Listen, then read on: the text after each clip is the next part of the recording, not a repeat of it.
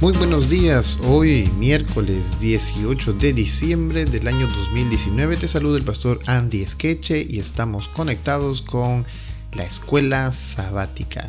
La lección de este trimestre se denomina Esdras y Nehemías y para esta lección número 12 el título es ¿Cómo afrontar las malas decisiones? El texto de memoria para esta semana se encuentra en el libro de Esdras capítulo 9 versículo 6 y dije, Dios mío, confuso y avergonzado estoy para levantar, oh Dios mío, mi rostro a ti, porque nuestras iniquidades se han multiplicado sobre nuestra cabeza y nuestros delitos han crecido hasta el cielo. Hoy, miércoles 18 de diciembre, el título de la lección es Esdras actúa. El libro de Esdras es un libro fascinante y hoy ya llegamos al capítulo 10 de Esdras y vamos a ver algunas cosas importantes del problema de los matrimonios mixtos que tenían con los líderes de la nación israelita. Este día veremos el esfuerzo por poner a Dios en primer lugar. Por eso lleva el título de Esdras actúa. Y vamos a leer el capítulo 10 de Esdras. Es un capítulo un poquito largo.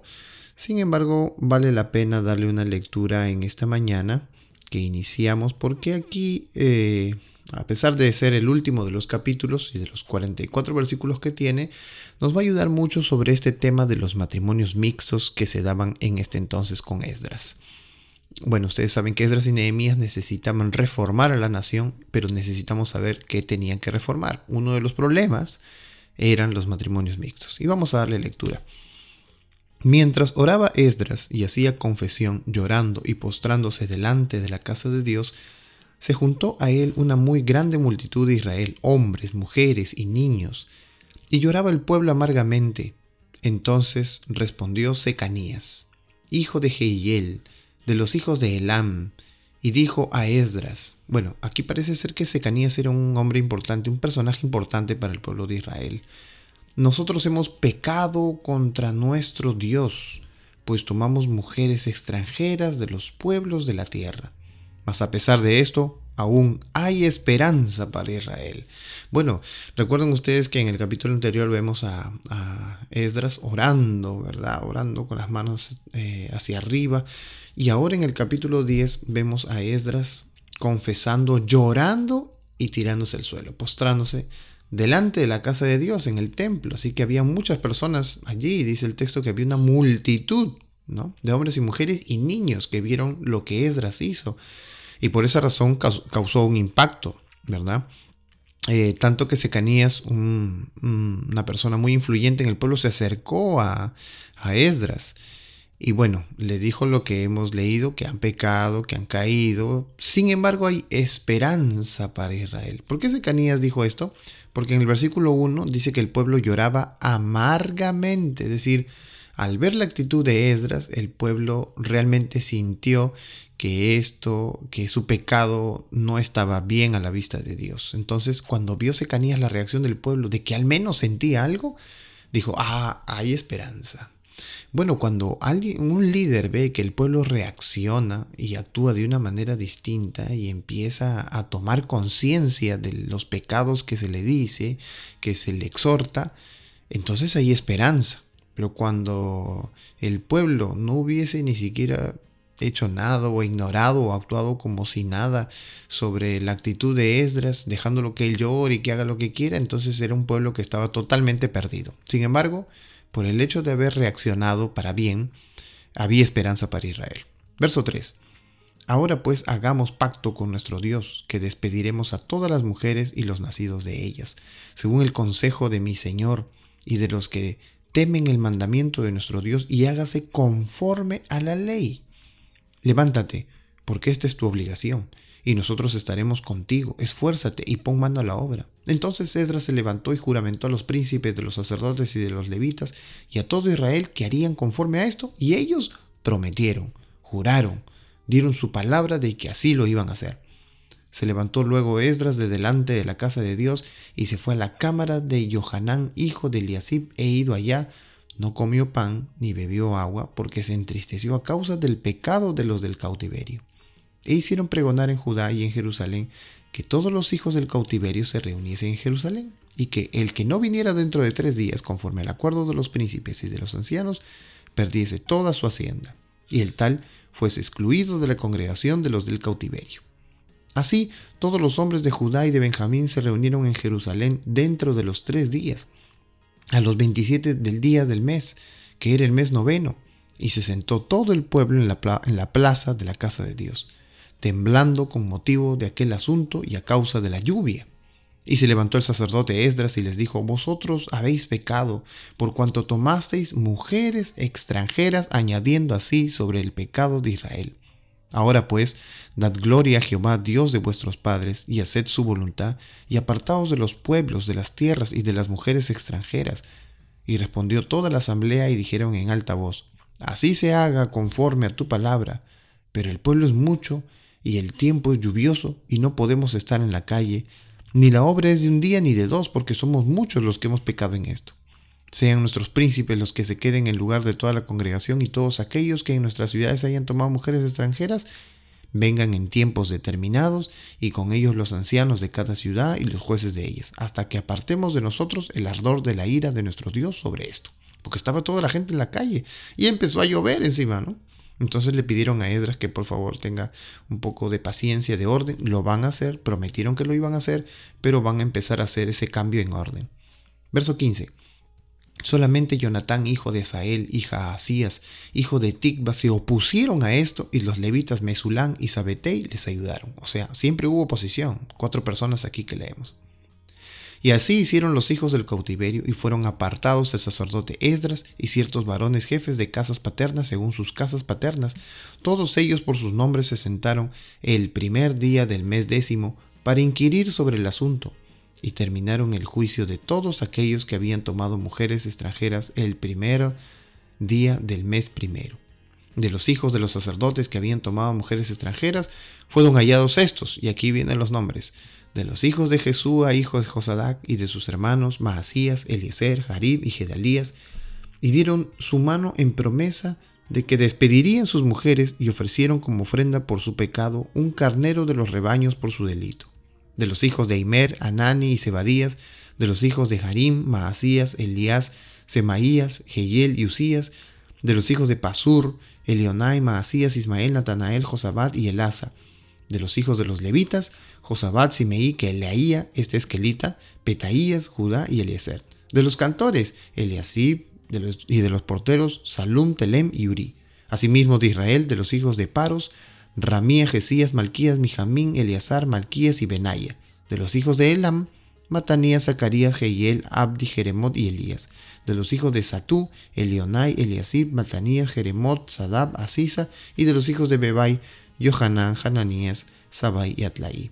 De los hijos de Bani, Mesulán, Maluk, Adaía, Jasub, Seal y Ramot. De los hijos de Pahab, Moab, Adna, Kehal, Kelal, Benaya, Maasías, Matanías, Besaleel, Binuí y Manasés. De los hijos de Harim, Eliezer, Isaías, Isías, Malquías, Semaías, Simeón, Benjamín, Maluc y Semarías. De los hijos de Hasum, Metanai, Metata, Sabat, Elifelet, Jeramai, Manasés y Semeí. De los hijos de Bani, Madaí, Anran, Uel, Benaya, Bedías, Keluji, Banías, Meremot, Eliasib, Matanías, Matenai, Jaaz, Ibani, Banui, Simei, Selemías, Natán, Adaía, Magnadebai, Sasai, Saraí, Azarreel, Selemías, Semarías, Salún, Amarías y José.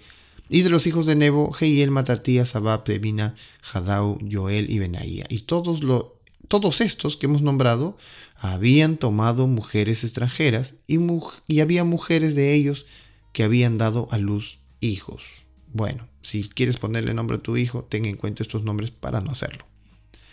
Junto con toda la asamblea decidieron despedir a las esposas extranjeras. Curiosamente, incluso los que estaban casados con ella estuvieron de acuerdo con el plan, a excepción de cuatro hombres que hemos leído en el verso 15. Los judíos prometieron despedir a sus esposas y demoraron tres meses para llevar a cabo el plan. Finalmente, 113 hombres judíos despidieron a sus esposas. Curiosamente, el último versículo verso 44, expresa que algunos de estos matrimonios mixtos ya tenían hijos. Despachar a las madres de familia con hijos no nos parece racional ni correcto. Sin embargo, debemos recordar que este era un momento único en el que Dios estaba empezando de nuevo con la nación judía, y en cierto sentido, ellos con él. Seguir plenamente a Dios requería medidas radicales. Entonces, en primer lugar, nosotros vemos a Nehemías, a, perdón, a Esdras orando en el templo. Una, la actitud general de un líder es siempre mantenerse de rodillas delante de Dios, pidiendo a Dios sabiduría para actuar. Esta es una de las cosas principales. Y todas las cosas que haga vendrán de parte de Dios de la manera en que Dios necesita. Pero así como Esdras estuvo de rodillas delante de su presencia en el templo, también debemos tener en cuenta que el pueblo cuando lo vio actuó de manera eh, proactiva, actuó de una buena manera. Eh, entendieron que era necesario apartarse de las esposas que tenía y lo hicieron, pidieron el tiempo y el plazo fue cerca de tres meses. Y 113 hombres judíos dejaron su esposa y sus hijos. Vaya, tremendo. Pero recordemos que este es un asunto único. No vaya a ser que alguno diga, bueno, entonces voy a dejar a mi esposa que no es adventista, que no es cristiana, que no pertenece a mi fe y la voy a abandonar. No, no se trata de eso. Se trata de que este era un inicio. Recuerden que si no se hacía, esto perdía en la genealogía que llegaría hasta el Mesías. Por lo tanto, era necesario que se haga y se haga esta reforma bien. Bueno, las palabras específicas utilizadas en Esdras 10, 11 y 19 para apartaos, badal en hebreo, y despedirían, yatzá en hebreo, no se utilizan en ningún otro lugar de las escrituras para referirse al divorcio. Seguramente Esdras conocía la terminología que se usaba generalmente para el divorcio, pero optó por no utilizarla. Por lo tanto, es evidente que Esdras no consideró válidos los matrimonios, después de que se descubrió que violaban el mandamiento de la Torá. En otras palabras, los matrimonios quedaron anulados porque eran contrarios a la ley, es decir, ni siquiera estaban casados porque no era oficial el haberse casado con alguien que no era de su propia de su propio linaje. El proceso fue la disolución de los matrimonios no válidos. No obstante, no tenemos información sobre qué ocurrió con esas esposas e hijos y qué impacto tuvo este hecho en la comunidad. Según la costumbre de esa época, los ex maridos se habrían ocupado del traslado de sus ex esposas y sus hijos. Las esposas normalmente regresaban a la casa de sus padres.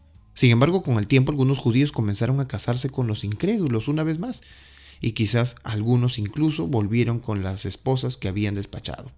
La naturaleza efímera de la solución se puede atribuir a la naturaleza humana y a nuestro ciclo de compromiso con Dios plagado de altibajos.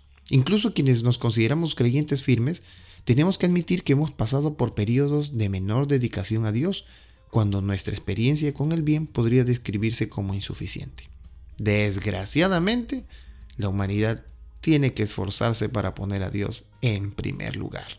Siempre habrán altibajos, pero es nuestro eh, deber hacer todo lo posible para depender de Dios todos los días. Y es por eso que estamos aquí todas las primeras horas de la mañana dedicando nuestra vida a Dios, aprendiendo acerca de Él, a fin de que no caigamos, no caigamos. Si meditamos en nuestros problemas, nos eh, involucraremos más en nuestros problemas, nos vamos a sumergir y nos vamos a ahogar en ellos. Sin embargo, si nos dedicamos a observar a Dios y su carácter de hacer las cosas correctas, como la hemos visto aquí en, esta, en la lección del día de hoy, entonces nuestro corazón siempre buscará hacer las cosas correctas. ¿Cuál ha sido tu experiencia en los periodos de menor dedicación a Dios? Por ejemplo, levantarse temprano para leer la Biblia, para estudiar y para orar. ¿Te ha sido fácil hacerlo temprano, así como Jesús lo hacía? Se levantaba muy temprano, aún de noche, se levantaba para orar. ¿Tú has logrado hacer eso? En algunas ocasiones te has quedado dormido, algunas ocasiones has llegado hasta tarde al trabajo, debido a que en la noche ah, no has podido dormir, alguna cosa pasó y no has podido tener ese compromiso que tenías con Dios todos los días, pues bien, la vida del cristiano es una consecución de altos y bajos. Hay días en el que todo lo haces, hay días en el que no lo puedes hacer. Sin embargo, nuestra fe radica en que todos los días lo intentemos, que nos esforcemos, que no nos apaguemos, que no nos sintamos deprimidos por no alcanzar la norma, sino que al contrario, siempre busquemos cada día una nueva oportunidad para seguir a Jesús. ¿Has aprendido de estas experiencias que te pasó? ¿Sí? ¿Cuál fue el problema? ¿Dormí muy tarde? Pues ahora duerme más temprano. ¿Cuál fue el problema? ¿Comer demasiado de noche? Pues ahora ya no lo hagas. Y así, cada vez vas luchando con un poco más y un poco más y un poco más y entonces la vida se tornará bella porque tú has vencido algo propio de ti, no de los demás. Que Dios te bendiga y te ayude en esta mañana especial.